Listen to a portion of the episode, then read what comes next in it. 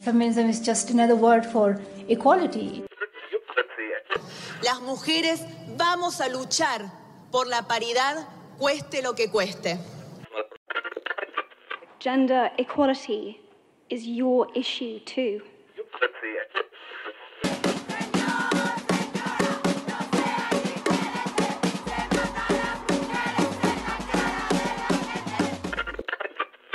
Calladita no me veo. Hola mundo, qué gusto que nos escuchen un jueves más en Calladita no me veo. ¿Cómo estás, Spinelli? De pelos. Ah, no, no. ¿Qué pedo? Sí, es que ya se siente, ya se siente eh, tu entrada a los 30. Sí, ya, ya, ya uso chaburroqués. Ya esas frases de tía. Ay. Ay, Dios. Sí, Ay, qué increíble. Ah. audiencia ochentera. Hola, bienvenidos. No, ando, ando chido, ando chido. Gracias por esa referencia. Sí. Me gusta mucho, esta es mi época favorita del año y mis, mis celebridades, mis celebridades, mis celebraciones más, más cool. Más favoritas. Sí, más favoritas del mundo. Halloween y Día de Muertos. Y que tu cumpleaños. Sí, esa no es mi favorita. Ah, sí. Eh, sí, es, es, ya es como época de escorpio, ¿no? Y yo, yo no entiendo, lo- luego leo como mi horóscopo y dice así como la más bruja. Y, y yo creo que sí, tú sí te sientes identificada porque a ti sí te gusta como todo eso, pero no sé, a mí me causa conflicto porque es como, sí, que somos súper misteriosas y así. Y pues no es un Y misterio sexuales. que... Y sexual, ajá. Y no es un misterio que me gusta Hannah Montana, entonces yo no entiendo de dónde sale, de dónde sale tanto misterio. Y de- igual y mi ascendente o descendente o no, no sé cómo, no sé cómo funcionan los astros, pero tal vez yo no soy 100% escorpión. Sí son, sí son los ascendentes. Sí. No, tampoco sé muy bien cómo los, lo- lo- cómo funcionan, pero sí, yo creo que sí soy muy como mi signo. Pero está, está feo, porque sí, sí, nuestro signo siempre tiene cosas malas. siempre es como, sí, súper, son súper intensos y son Ah, súper sí. Cuidado súper con ellos. Sí, como si fuéramos terribles. Y sí, No somos, somos. intensos, pero... No somos, bueno, sí, un poquito. Sí, un poquito. Sí, creo que la intensidad como que depende en, en, en qué le enfoques, ¿no? Pero, pero sí, sí, yo creo que sí somos un poquito intensos. Pero está chido, Sí. está chido. Sí, sí. Somos más interesantes que Pisces, por ejemplo. ah, no, no, no sé. Yo tengo idea de cómo son Pisces. Son bien chillones y bien dramáticos y así. Bueno, dicen, ¿no? Saludo a Dicen. todos los Pisces que nos escuchan. Pues sí. Hoy, hoy qué, hoy qué nos espera, cuéntanos hoy qué nos espera en este episodio. Pues hoy tenemos un episodio muy especial porque pues Halloween slash Día de Muertos slash tu cumpleaños y pues no hay mejor manera de festejarlo que contando historias de terror. Pero pues no es la típica de la planchada o la llorona, ¿no? Que pues todo el mundo jura que la llorona es como de su pueblo, ¿no? Y que siempre la ven. Y hasta en Latinoamérica. Hasta en la, sí, en cualquier, así en cualquier pueblo de Latinoamérica juran, así que la llorona es de su, de su, de su pueblo. Entonces, pues, eh, nos dedicamos a buscar otras historias que también daban miedito, pero daban más miedo porque son historias reales. Entonces, pues hoy les vamos a contar historias de mujeres asesinas. Chan, chan, chan. Dun, dun, dun. Ok, yo les voy a contar la historia de Brigitte Margaret Aida Monhauft. Eh, ella nació el 24 de junio de 1949 en Alemania y en algún momento de su vida fue descrita como la mujer más malvada y peligrosa de Alemania. Fue miembro de la facción del Ejército Rojo y también fue una eh, pandilla conocida como Bada Meinhof. Tuvo un papel fundamental en la ola de terror de 1977, la cual se conoció como el otoño alemán, que pues eh, en el otoño de 1977 eh, ocurrió una serie de eventos, eh, principalmente en, en Alemania Occidental y en algunos países de Europa, y eh, se consideró como uno de los mayores incidentes criminales y políticos que ha vivido Alemania desde la Segunda Guerra Mundial, ¿no? Porque pues Alemania y este y pues tienen como un montón de, de historias, ¿no? Terribles. Una reputación. sí. Eh, bueno, este, este fue un grupo eh, militante radical de izquierda que aterrorizó a la República Federal de Alemania. Eh, ellos hacían como tipo secuestros y asesinatos y atentados así un montón en los años 70. Y en, en general la banda fue responsable de más de 30 asesinatos, así como el secuestro de un avión. Y eh, todo esto era como, como el rechazo al poder capitalista de, de Alemania Occidental, ¿no? O sea, básicamente esto fue después de que de la Segunda Guerra De la Segunda Guerra Mundial. O sea, porque si no era suficiente tener violencia con Hitler, pff, más violencia. Pero ellos eran de izquierda y decían, "Eh, Sí. no, no necesitamos esto. Sí, Ajá. exacto. Pero, en- pero pues ya había crecido, ¿no? Porque nació en el 50, tenía como veintitantos años. Sí, Ajá. y aún así, esta mujer fue así un genio. un genio en el mal sentido, ¿no? Pero, pero sí aterrorizó a Alemania por, por un buen rato. Ok. Y el 9 de junio de 1972, Monhauf fue arrestada por primera vez en Berlín por su conexión con la, con la RAF, que era la facción del Ejército Rojo. Y fue sentenciada a un periodo considerable de prisión por sus actividades criminales. Y durante este tiempo fue transferida a la prisión de Steinheim, eh, donde estaban sus compis de, de la RAF. Entonces, eh, pues ahí ya bien chida, no sé qué. Y fue liberada el 8 de febrero de 1977. Y luego, luego, así salió de la cárcel y se reincorporó a su trabajo clandestino y continuó sus actividades con la banda Baden-Meinhof. O sea, Mm. esta mujer iba a lo que iba, nada le podía quitar de su mente que, que iba a derrocar el sistema, ¿no? A huevo, sí. Y para el 30 de julio de 1977 fue la mayor dirigente del otoño alemán. Y para, para la realización de, de todo este cagadero, viajó junto con Pita Jürgenbock hacia la ciudad de Bagdad, en Irak, para entrevistarse con miembros del Frente Popular para la Liberación de Palestina. Y Ay. sí. Y con esto coordinar el secuestro del avión, Landshut, como forma de presionar al gobierno alemán. Qué chido que, a los, que en los setentas una mujer ya estuviera Sí. haciendo sus desmanes así, líder, líder del frente. Sí, sí, y sí fue como súper importante en Alemania. Y eh, el 11 de noviembre de 1982, Monhaupt, junto con Adelheid Schulz, eh, fueron arrestadas mientras depositaban armas de la RAF en un escondite en un bosque cercano a Frankfurt. Y la, condenado, la condenaron a cinco cadenas perpetuas y además a 15 años por su participación en nueve asesinatos más. Y uno de ellos eh, fue a un panquero que antes de, de, de disparar la quemarropa le dio así como sus florecitas, así antes de ejecutarlo, ¿no? Entonces Oh. fue como... Ay, qué tierna. Sí, para que se las lleve de una vez. Mira, nadie te las va a poner después porque no van a encontrar tu cuerpo. Sí, entonces, sí, exacto. toma. Porque te vamos a enterrar. y también eh, eh, intentó asesinar a un comandante estadounidense y a su esposa usando un lanzacohetes. no hay nada más hardcore que eso, ¿eh? Y a pesar de todo esto, el domingo 25 de marzo del 2007 se le otorgó la libertad condicional. A pesar de que... 2007. Del 2007. Ella sigue viva. Y mm, a pesar de que así nunca dijo así como me arrepiento o, o de sus crímenes, nada, nada. Ni, ni cooperó con las autoridades así. Entonces, pues obviamente eso provocó un montón de, de pedos así eh, en toda Alemania. Porque pues, o sea, como la habían dejado salir bajo libertad condicional después de todo lo que había hecho, ¿no?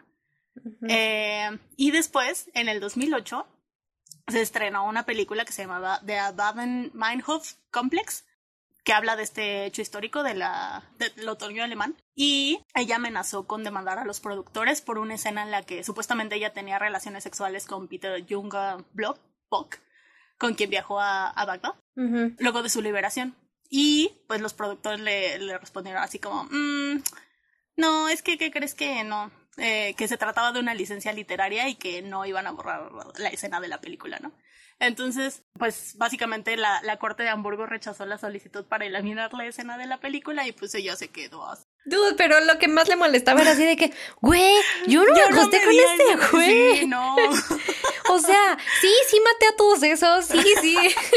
sí le volé la cabeza con un lanzacohetes a un gringo, Sí. pero, pero yo no me agredí a ese dude, o sea, no manches mi nombre de esa manera. Sí. Éramos compas, güey. sí. Sí, O sea, no. a ti porque no te la viene a hacer de pedo su, su, su esposa, pero... Pero a mí. Sí, porque sigue viva, acordémonos de eso. ¿Y cu- como cuántos años tiene? Ah, pues nació en el. 49. En el 49. A ver. Estoy sacando mi calculadora. Ay, adiós, agilidad mental. Yo ya la di por perdida. 71 años. 71 años. Ujú. Pues no está tan grande, oye. Pues es que fue después de la Segunda Guerra Mundial. En realidad, la Segunda Guerra Mundial no tiene como tanto tiempo. Sí, pero esa gente no se espera que viva mucho. Mm, Exacto, buen punto. No, y pues obviamente todas las enfermedades y, y cosas así, ¿no? Am, Échate una. ok, ok.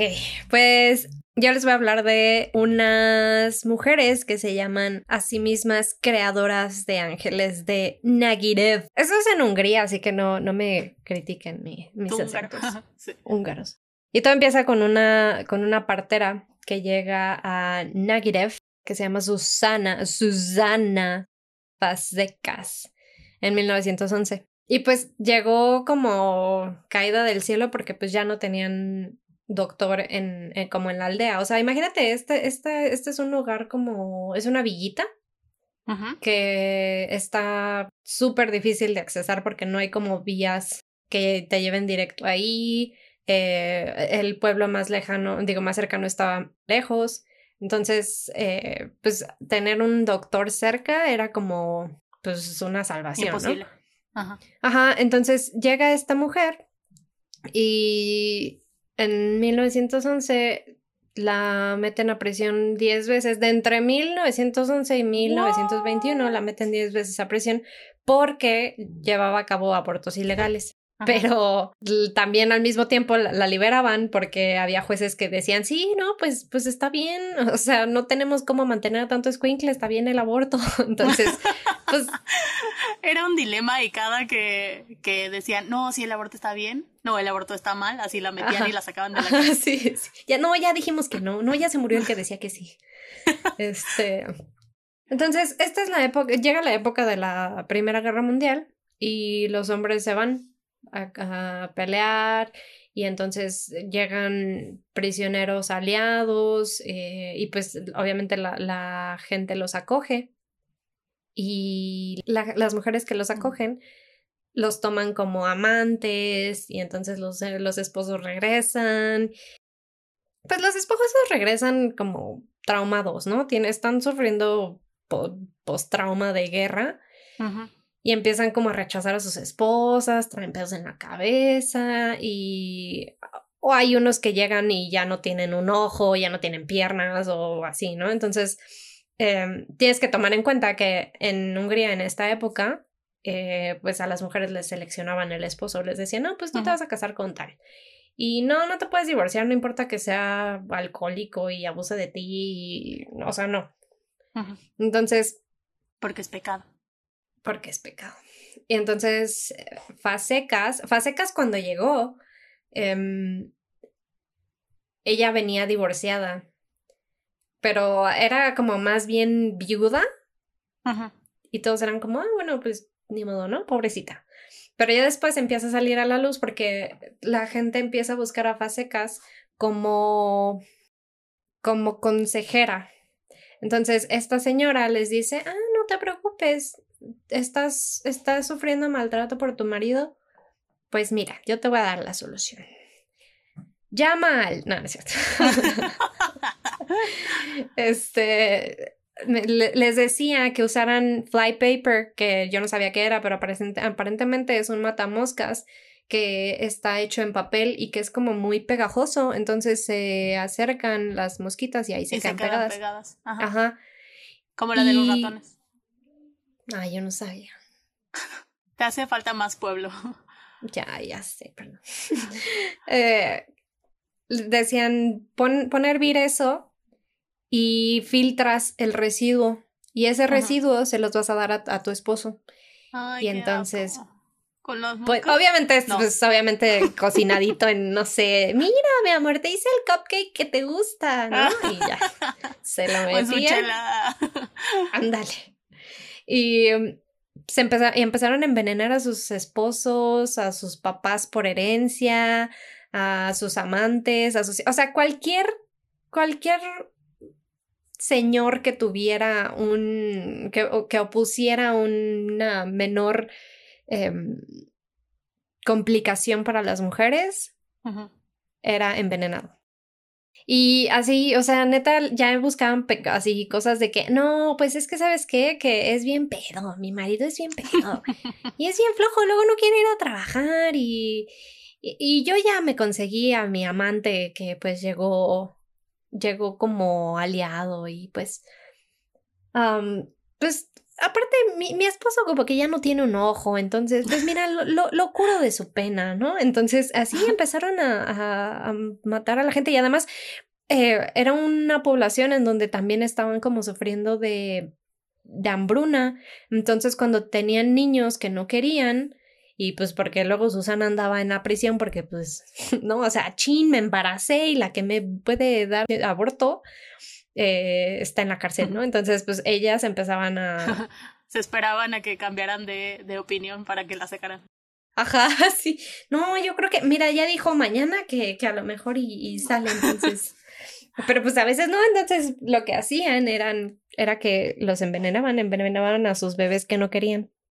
Este, y aparte, pues se, les hacía súper rápido y súper fácil porque llegaban con, con Susana, que además decían que era bruja, y como su prima hacía los certificados de muerte, pues ya todo quedaba entre amigas, ¿no? Era como, no, mira, no hay pedo, ¿no? En un cafecito.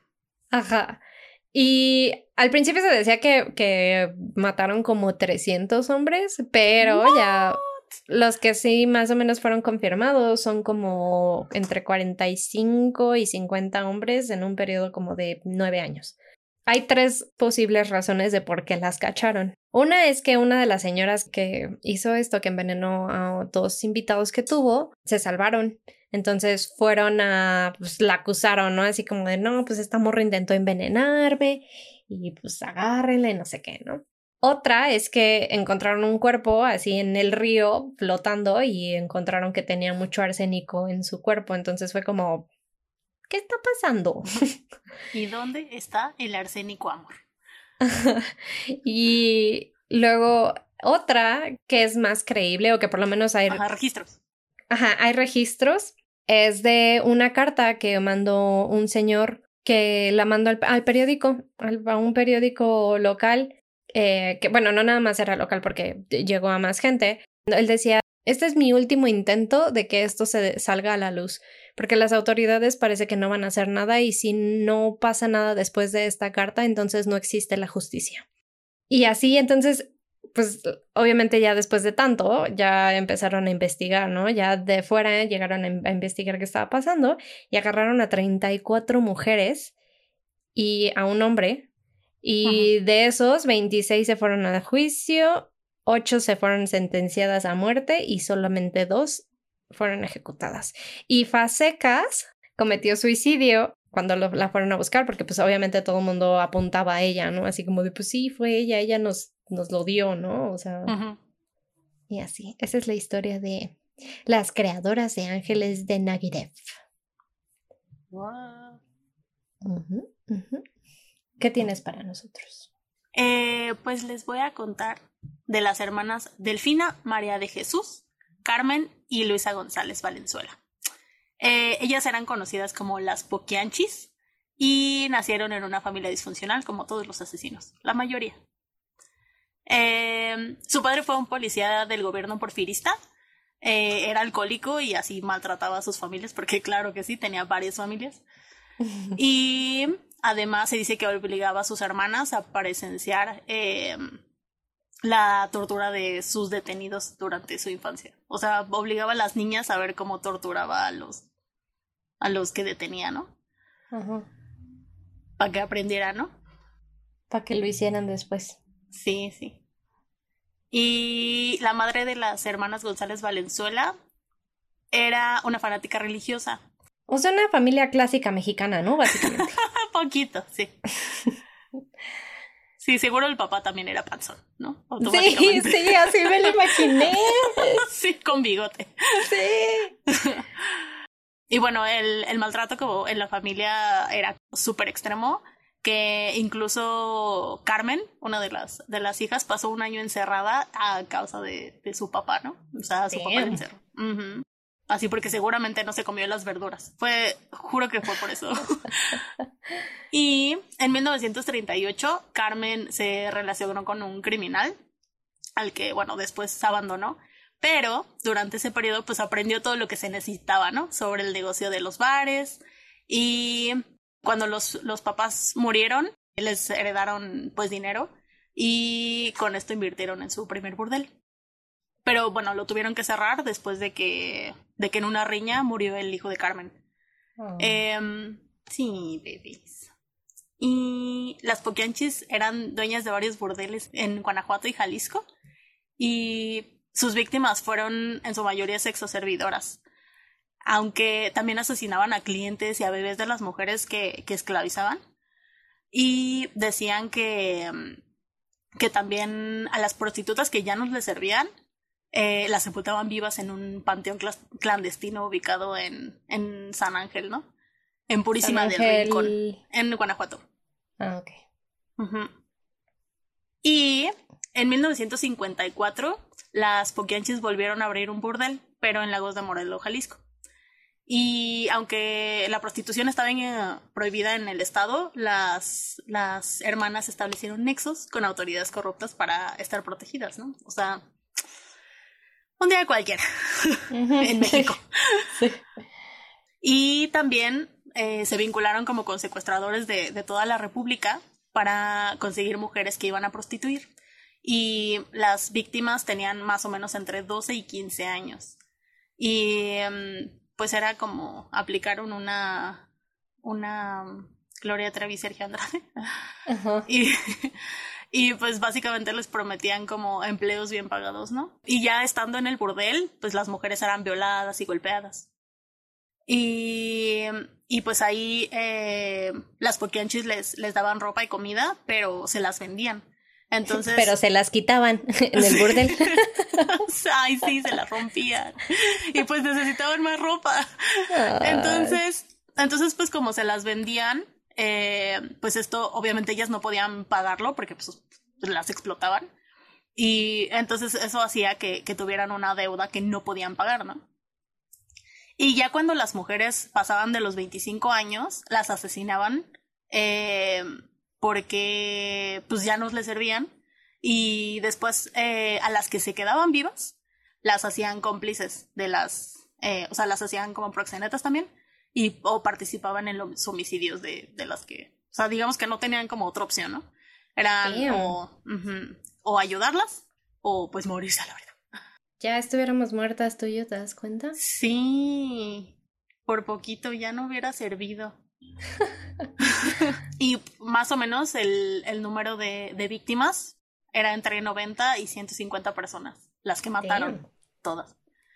Y pues por ese número tan alto son consideradas como las asesinas seriales con mayor número de víctimas en la historia de México. Y eh, recibieron la, la, pena máxima, que es de 40 años de prisión, pero pues dos de ellas ya se murieron, ¿no? Entonces, este, pues no pudieron obtener su libertad y seguramente las demás también se van a morir. Pero... Y, o sea, la, ¿quedan dos? Son tres. cuatro. No, son tres. Son cuatro. Una, ajá, es Delfina, María de Jesús, Carmen y Luisa. Y quedan dos. Ujú, Y están en la Así es. cárcel. Es correcto. No, me sorprende mucho saber que hay gente asesina muy serial viva todavía. Es como, wow, pues sí. quiero ir a visitarlos. Muy bien. Pues yo te voy a contar una historia. Esta historia me hace muy feliz porque cuando yo la vi dije, no manches, esto es justicia, sí existe. Um, es de dos hermanas que están en Holanda por ahí de 1940. Ujú. Son Freddy y Truus Overstingen. Son holandesas. so, Pues se hace lo que se puede. Entonces, Freddy, Freddy tenía 14 años y Truus tenía 16. Eh, y las dos eran hijas de una madre soltera que tenía fuertes creencias antifascistas. O sea, la mamá ya era punk, ¿no? Qué chido Ajá, para empezar. para empezar. Sí. Y se hacen amiguita de una morra que se llama Honey Shaft, que tiene 19 años y que ya va a la universidad. Pero en estos años eh, llega, llega el ejército alemán a tomar Holanda. Los alemanes otra vez. Los alemanes otra y vez. su cagadero. No, no fue su mejor época, ¿verdad? Pero bueno, Ay, pero ahora ya es muy próspero. sí, se cambiaron. Eso nos da esperanza al resto del mundo. Sí, sí. Entonces, Honey Shaft se sale de la, de la universidad porque no se quiere proclamarle a la Alemania y dice, Nel, ábranse. Y em, se unen las tres, se empiezan a unir a una resistencia armada. O sea, básicamente era como que se estaban, eran de la izquierda, ¿no? Y empiezan a hacer como tareas sencillas, pero después, años después, no muchos años, como tres años después, eh, se vuelven unas asesinas armadas. Pero lo más chido de esto es que son como femme fatales, porque en 1942 Freddy mata a una mujer que de- decía que iba... Ella, ella estaba amenazando con que iba a entregar los nombres de judíos que vivían en Harlem, Shake. en Harlem Shake. Ajá. Entonces, ellas se enteran y la encuentran en un parque. Entonces van y le preguntan, así la encuentran en un parque, va y le dice, oye, ¿tú eres tal? Le dice, sí, y en eso, ¡pum! Y la matan. ¡Ah! Ajá, ese fue como su primer asesinato. Pero ellas eran el asesino perfecto porque siendo jóvenes e inofensivas, pues nadie se esperaba que las iba- que iban a matar, ¿no? Entonces lo que hacían es que coqueteaban con traidores holandeses que consideraban que eran más peligrosos que los alemanes porque pues tenían más información y pues si se agarraban uno así pues también, ¿no? Entonces lo, coqueteaban con ellos y los llevaban al bosque así como de, ay sí, sí, vamos al bosque, sí. Y entonces pues antes de que siquiera intentaran darles un beso, ¡pum! así, bye. Entonces, sí, los mataban. Los- los- Usaban su, su, su atractivo para llevarlos al bosque y los mataban. Pero no siempre mataban igual, o sea, porque pues obviamente después de un rato pues sí te cachan, ¿no? Así, ah, no, pues hay unas morras que están haciendo eso y no sé qué, ¿no? Entonces ya estaban Sí, como con más... el mismo símil. Ajá, ya estaban más eh, al tiro, ¿no? Entonces, lo que empezaban a hacer es que en sus bicis, iban en su bici bien chido, la, la, la, soy una niña buena, la, la, la. Y ¡pum! mataban así, pues a su objetivo, ¿no? En ese momento. Entonces, así, mataban, mataban y se iban así, se echaban así, a la chingada. Se largaban. Como ya sabían, ya las habían ubicado, eh, Ajá. de, que, de que estaban haciendo estas cosas, agarraron a Shaft, que por ser pelirroja fue más fácil como de, de ubicarla Porque sabemos que todos los pelirrojos no tienen alma. y que no sienten dolor. No, no es cierto. Claro. no es cierto.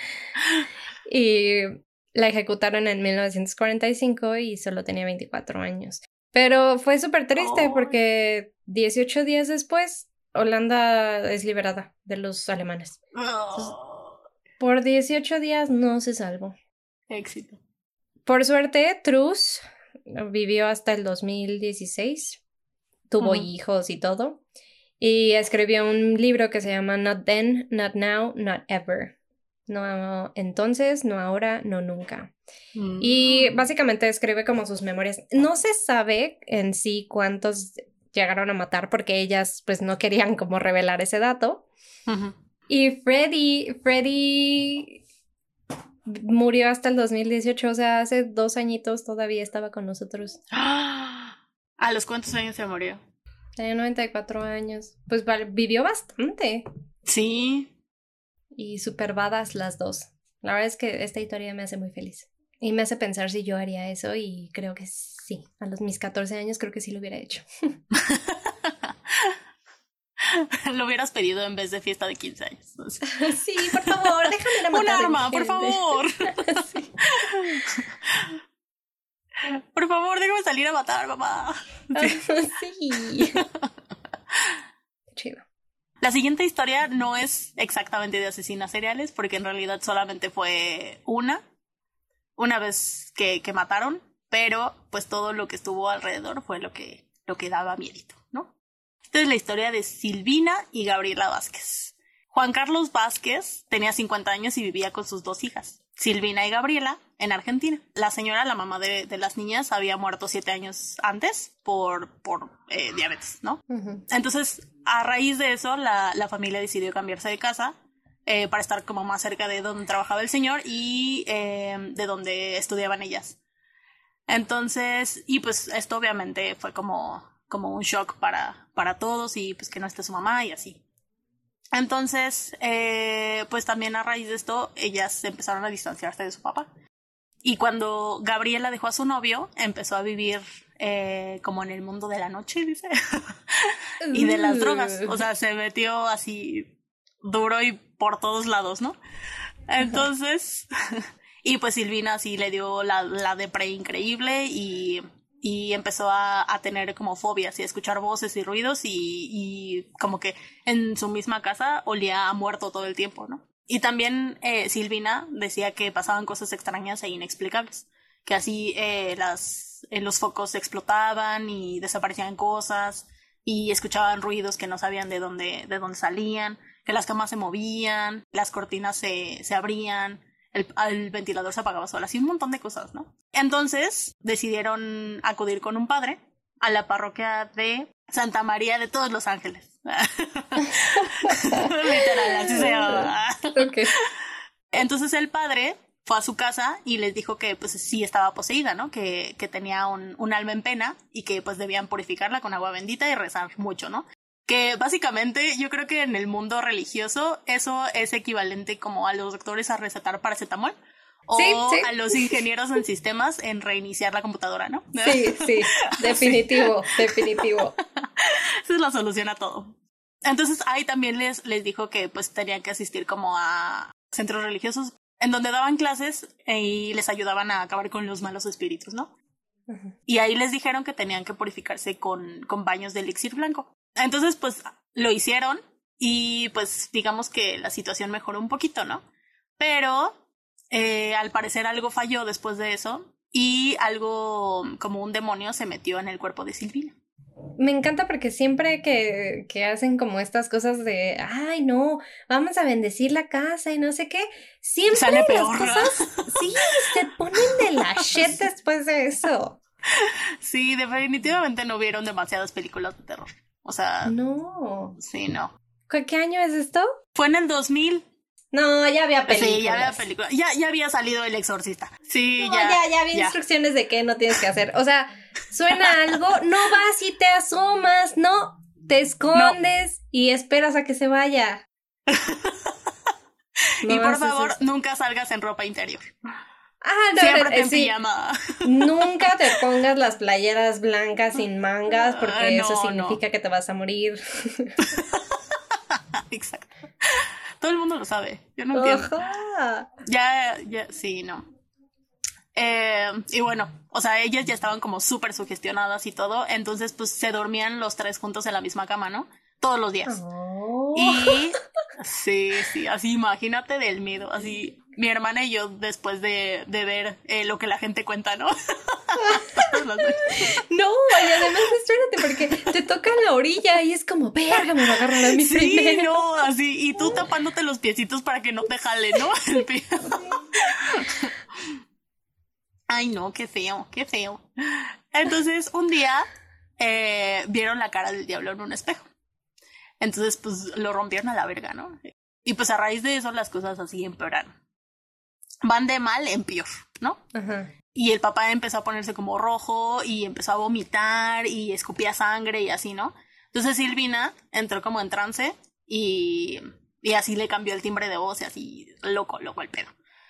Eh, entonces, eh, después de eso, ya cuando todo volvió a la normalidad, un poco, eh, fueron a, a, visitar al dueño del departamento para preguntarle pues, si había muerto alguien en, en el departamento o si estaba construido sobre un cementerio como cualquier primaria pública de, de, de México.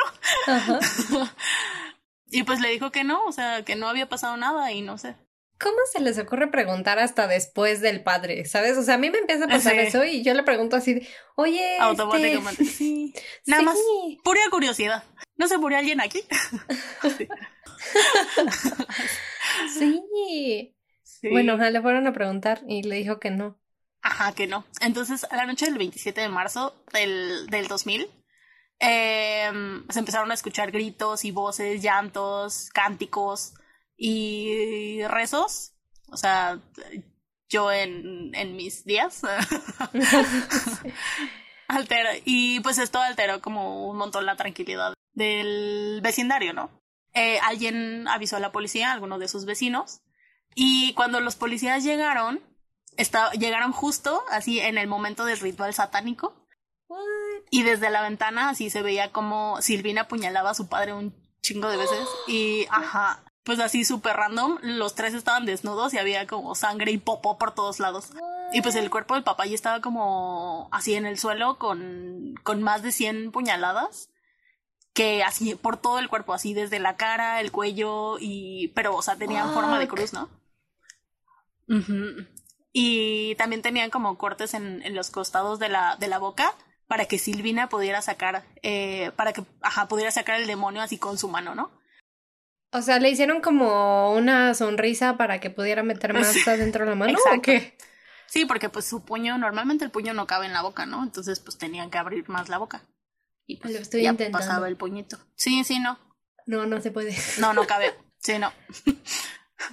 Entonces, en ese momento, pues las hermanas empezaban a gritar así como, Satán está aquí, salió de él y ahora está en ella, y que salga el diablo y que salga el mal, y así, ¿no? Toda, todas intensas. Entonces, pues en la habitación estaban las hermanas así pálidas y así bañadas en sangre. O sea, nada más se le quedaban viendo como al cuerpo de su papá, ¿no? Y le habían así arrancado todas, la, les habían sacado todas las vísceras y estaban así regadas por todo el suelo. Y el lugar estaba lleno de, de objetos de esoterismo y libros de magia blanca y negra y así. Fuck. Sí. Pero ellas no eran, o sea, ellas no estaban como en ese rollo antes de eso. No, no, no, fue, fue, todo empezó desde que se cambiaron. Mm. Entonces, eh, pues yo creo que como no funcionó lo del padrecito, pues ya recorrieron como otras cosas, ¿no? Entonces el cuerpo del papá fue enco encontrado como, como aferrado al barandal de las escaleras y así la, lleno de sangre y así pues sí tenía como cortes en todo el cuerpo y tenía como unas letras tatuadas en el torso y en el abdomen. Y el cadáver eh, ya no tenía como el cuero cabelludo y no tenía la oreja derecha, así muy Van Gogh el pedo. Y... Muy Van Gogh. y el rostro estaba como súper mutilado, o sea, tenía mordidas en, la, en el cachete. Ay no, asqueroso, horrible. Ay no. Casco. Y pues ya después de esto, eh, Gabriela y Silvina fueron llevadas al hospital y estuvieron internadas como tres días. Y después las, eh, las trasladaron a una prisión que existe dentro de un neuropsiquiátrico. Entonces, eh, pues en su dictamen, eh, el equipo como de psiquiatras y psicólogos determinaron que Gabriela padecía de un síndrome de pseudoesquizoide eh, con intervalos semilúcidos y a Silvina le diagnosticaron un cuadro de esquizofrenia. peligroso para ella y para terceros, ¿no? Pues por esto no fueron declaradas imputables, inimputables, de acuerdo al Código Penal de Argentina. Entonces, pues decían que eran peligrosas la una para la otra. Después de esto fueron separadas. Y a Silvina la, la, dieron de alta en el 2003. Y después se metió bien chida a estudiar en la Facultad de Ciencias Económicas de la Universidad de Buenos Aires. What? Sí. y Gabriela pues ya eh, recobró progresivamente como la lucidez y se estableció psiquiátricamente. Tuvo una hija y después su pareja al enterarse de lo que había hecho la abandonó. Entonces, Ay. sí, no, pues imagínate qué pinche Y le quita la custodia, ¿no? Sí. se vuelve loca y se le dispara otra vez. Está bien chido este caso. Sí, y hasta aquí la historia de Silvina y Claudia. Volvemos contigo al estudio.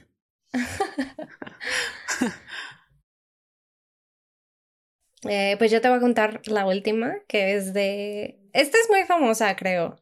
Ajá. Es de la Condesa Sangrienta. Este podcast tiene mucha sangre, incluyendo que estoy en mis días. Entonces, hagámosle honor a esto. Va a pasar seguido. Esta historia es de Erzsébet Báthory, que es más bien conocida como Elizabeth Báthory, en Hungría en 1560. Viene de una familia respetada, educada, y ten- pero tenía problemas de salud. Se cree que porque pues sus, sus papás básicamente eran primos, ¿no? Entonces, No, si ese, eso ni pasa. Sí. Tenía epilepsia. Pues nada, la, la niña era rarita desde niña, ¿no? Porque sus papás sí eran como medio, medio heavy cuando se trataba de, de castigar a la, a la servidumbre. Entonces, eh, pues si sabían que alguien había robado algo, pues lo, lo cosían a un caballo. Y Ajá. esta morrita le daba risa, ¿no? Así como, no qué chistoso. Un centauro así.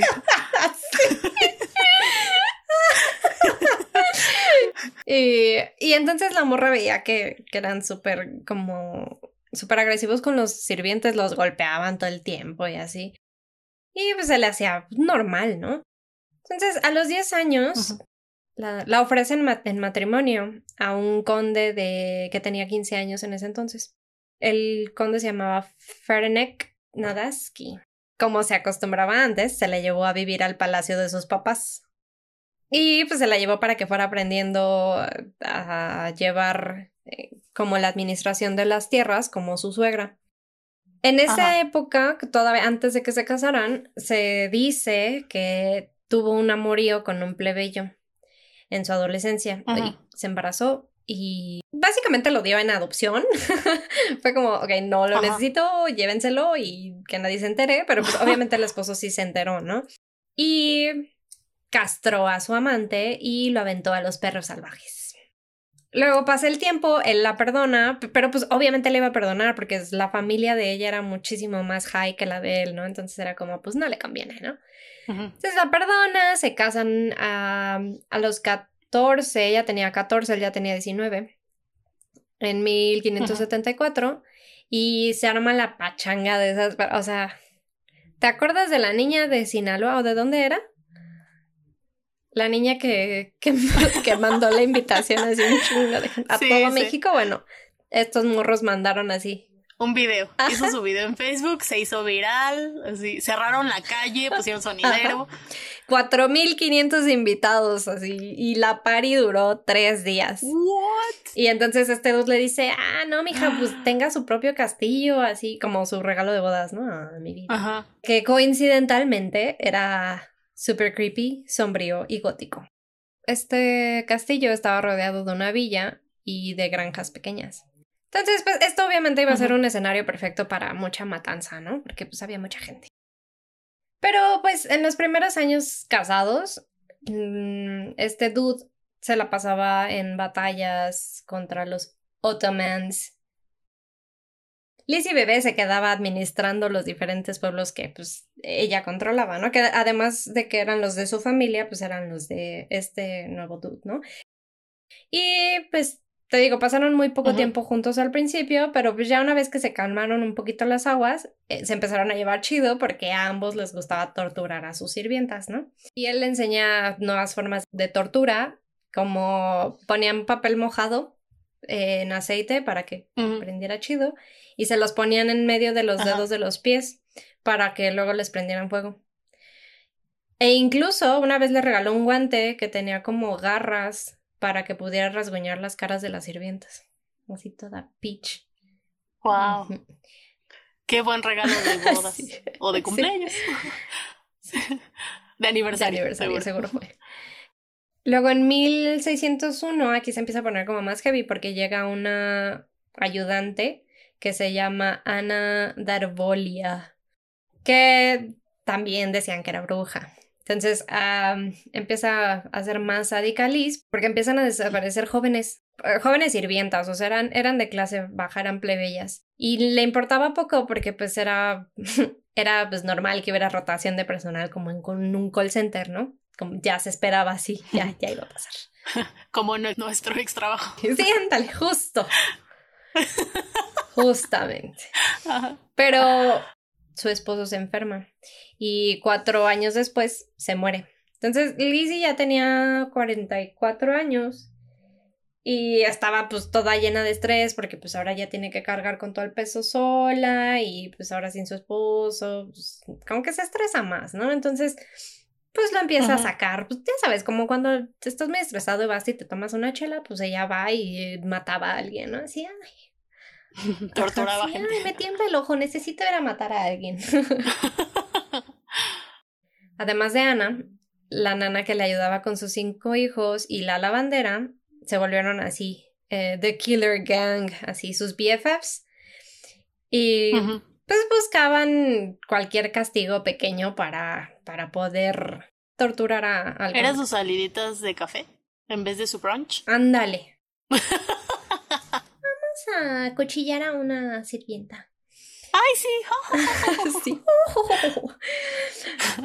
Entonces, les hacían cosas como que le ponían agujas, así les, les las pinchaban con agujas en todo el cuerpo, como, es, como si las estuvieran apuñalando, pero con agujitas. Y luego les metía una, unas agujas en los dedos y Ajá. les decía, "Mm, si le duele a la zorra, se lo puede sacar. Entonces ellas decían, ah, pues entonces sí, ya me dio permiso, ¿no? O sea, sí me duele. ah". Entonces se lo sacaban. Y cuando hacía eso, les cortaba el, el dedo que se, donde se sacaban eso. Entonces así, bien peach la morra. Eh, luego les quitaba así, les mordía y les quitaba pedazos de, de carne de la ¡Qué cara. Y eso sí los iba bien, ¿no? Si no, se las Ajá. llevaba, tenía ya, obviamente, como buena Fifty Shades of Grey, ya tenía su cámara de tortura, ¿no? Y Ajá. pues las, las quemaba, las estrangulaba, usaba pinzas que, que les quitaba la piel, los labios, las orejas, las encadenaba hasta que sangraran, o sea, hasta que ya estuvieran azul y sangraran. Y Ajá. las, luego las forzaban a, a comer su propia carne, o sea, les, les cortaban el trasero, les hacían que las cocieran en mantequilla y que eso se lo comieran. Cuando ya empezaba a haber como escasez de comida, Ajá. te vas a comer tu trasero, literal. Y entonces así se empezó, empezaron a haber rumores, obviamente, ¿no? Ya después de tanta, de tantos años, empezaron a haber rumores, y entre estos rumores dijeron que, que también se bañaba con la sangre de sus víctimas para que siguiera siendo joven y bella, ¿no? Pero eso no está comprobado y las víctimas sobrevivientes que dieron testimonio nunca dijeron que eso había pasado. En 1609 se empieza a correr la voz de que algo inusual está pasando. Pero pues las autoridades no, no hacen nada porque en ese entonces los plebeyos no podían acusar a los nobles. Entonces, pues, pues se chingaban, ¿no? Básicamente. Lo malo es que ya no sabía dónde meter tantos cuerpos, ¿no? Y era así como de... "Mm, es que ya no hay espacio. Oiga, señores, que ya, ya tenemos el jardín lleno. no, ¿Puedo no. comprar otro castillo? Ana, que era su BFF, se muere. Se empieza a endeudar y ya sus hijos no viven con ella, entonces siente sola y pff, más estrés. Y pues, ¿qué hace? Necesita un upgrade en matanzas. Toma un diplomado. sí, sí. Ajá, entonces su ama de llaves, Ersi, quien también se creía que era bruja. ¿Quién era bruja en ese momento? Ya sé. La convence de que si empieza a matar mujeres nobles, o sea, se con clase, su situación financiera iba a mejorar. Así como, sí, si pones el ojo de una morra que tiene clase en la puerta, te va a llegar el dinero. Así, ya sabes, ¿no? Esta señora siempre se cae que si el feng shui, que si traer una manita de llavero. la pata, ¿no? La pata de la morra. La pata. sí. Entonces se le ocurre la brillante idea de abrir una escuela para mujeres nobles de clase, ¿no? Y pues obviamente cuando empezaron las muertes, pues ya había quien se preocupara, ¿no? No nada más eran como las plebeyas, entonces era como, mm, llegaban las familias y era como, ¿qué pedo? ¿Qué pasó? Y ella les decía, no, es que fíjate que una día estaba loca y las mató a todas y además se suicidó. Un desvergue que me hicieron aquí en la escuela, ¿no? Y pues obviamente no le creyeron, ¿no? Fue así como de, dude, hay muchas inconsistencias, what the hell is going on? Entonces fueron con el rey, el rey Matías II, quien ordenó una investigación por Georgi Turso. Oh, yo. No te lo imaginas como un chiquito y gordito y adorable. Sí, no puede ser malo. Entonces, eh, él era amiguito de su ex esposo, que cuando... Ay, amiguito. Sí. que cuando se murió le dijo, cuídamela, échale un ojo. Entonces, pues, de alguna forma, Georgie sentía que, pues, que pues tenía que cuidarla, ¿no? Ujú. Entonces, ah, pues se va, se va a casa de esta morra, al castillo de esta morra, y le y empieza a preguntarle, pues, a la gente, ¿no? Así al- a, los plebeyos, oye, ¿qué onda? Este, pues, ¿qué ha pasado? Y le empiezan a decir, no, la neta sí se pone heavy ahí adentro, ¿eh? O sea, yo escuchaba un chingo de cosas y la neta es que a mí me tocó limpiar sangre, pero, pues, o sea, y así, pero nadie había visto como tal, ¿no? Así, o sea, nadie estaba en la cámara de, en las 50 sombras de Grey. Entonces Ajá. nadie, nadie podía decirle yo lo vi, yo soy testigo real. Porque pues, pues los que estaban ahí generalmente eran las víctimas. No salían vivos. Exacto. Entonces, pues no. Y en Año Nuevo ya les cayó así Georgie, así con guardias armados. Y Lizzie y su nueva BFF Ersi salen a la puerta y están así como lanzando un hechizo para protegerla y para que se muriera Georgie. Entonces este dude se da cuenta, lo escucha y se va a la puerta y ven a una mujer mutilada entrando, ¿no? Así. Por si tenía duda, ¿no? Así. Entonces entran y ven a otras dos más pasando a la puerta que están muertas, que están mutiladas y escuchan así un montón de gritos que los llevaron a la cámara de tortura, donde obviamente estaba el Killer Club de, de Lizzie en acción. Pero la encontraron y la amarraron como puerco, como puerco, como puerco. Amo ese video. Excelente timing. Sí, Sí. sí. Entonces, Obi negó todo y le echó la culpa a sus sirvientes. Al final, 306 personas testificaron en contra de Lizzie, incluyendo su Killer Club, que se terminaron inculpando. Y, Oh. Y el total de víctimas varía entre 80, que se- esto, esto se me hace como súper exagerado porque no puede variar, variar de 80 a 650, entonces me voy a quedar con la cifra chida, 650 No, sí. como las cifras del. COVID que no todo se reporta, ¿no? Bueno, Elizabeth fue condenada a cadena perpetua, que más bien fue arresto domiciliario, que quedó confinada a un calabozo que fue usado como cámara de, de tortura. Y en Ujú. 1614, así, su, su escena para morir es... Oficial, tengo, tengo frío en mis manos. Y el oficial le dice... Sí, bueno, ya vete a dormir. Y entonces se va, se, se acuesta y se muere. Ya no despertó Oh. para el día siguiente. Oye, qué muerte tan tranquila. Merecía sufrir un poco más. Pero sí. Estos fueron los cuentos de mujeres asesinas.